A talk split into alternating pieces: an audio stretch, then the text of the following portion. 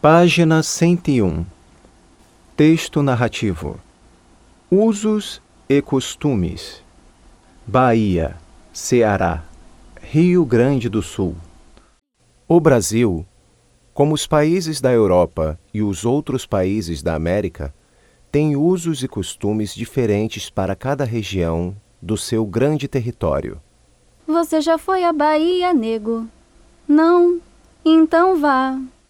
A música tem razão. A Bahia é um dos estados mais interessantes do Brasil. Seus habitantes guardam ainda tradições de religião, comidas e costumes da época da escravidão negra. A capital, Salvador, tem 365 igrejas, segundo a tradição popular. Seus habitantes misturam o culto católico com cultos africanos, como o candomblé. A festa de Iemanjá, rainha do mar, atrai milhares de pessoas e é um lindo espetáculo. A comida também é bem característica. Acarajé, vatapá, cuscuz, tudo feito com azeite de dendê. E os doces? A famosa cocada e os deliciosos quindins, muito famosos, são feitos com coco. Ao norte da Bahia fica o Ceará. Olê, mulher rendeira, olê, mulher renda. Tu me ensina a fazer renda, que eu te ensino a namorar. Como são lindas as rendas do Ceará!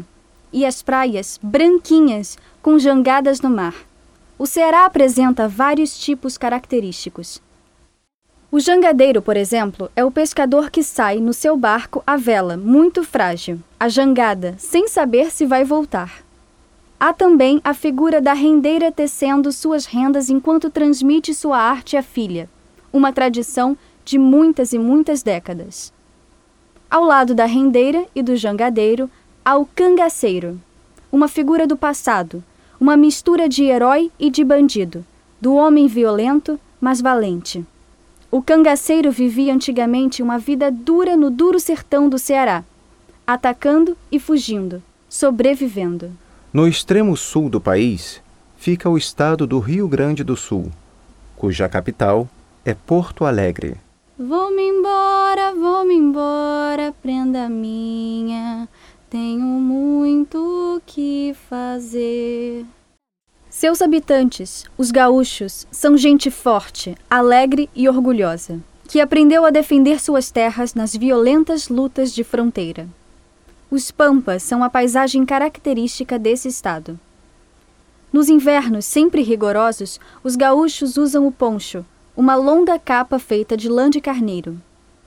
Durante o ano todo, não dispensam nem o chimarrão, um tipo de chá muito amargo, nem o churrasco, carne assada no espeto, sua comida típica.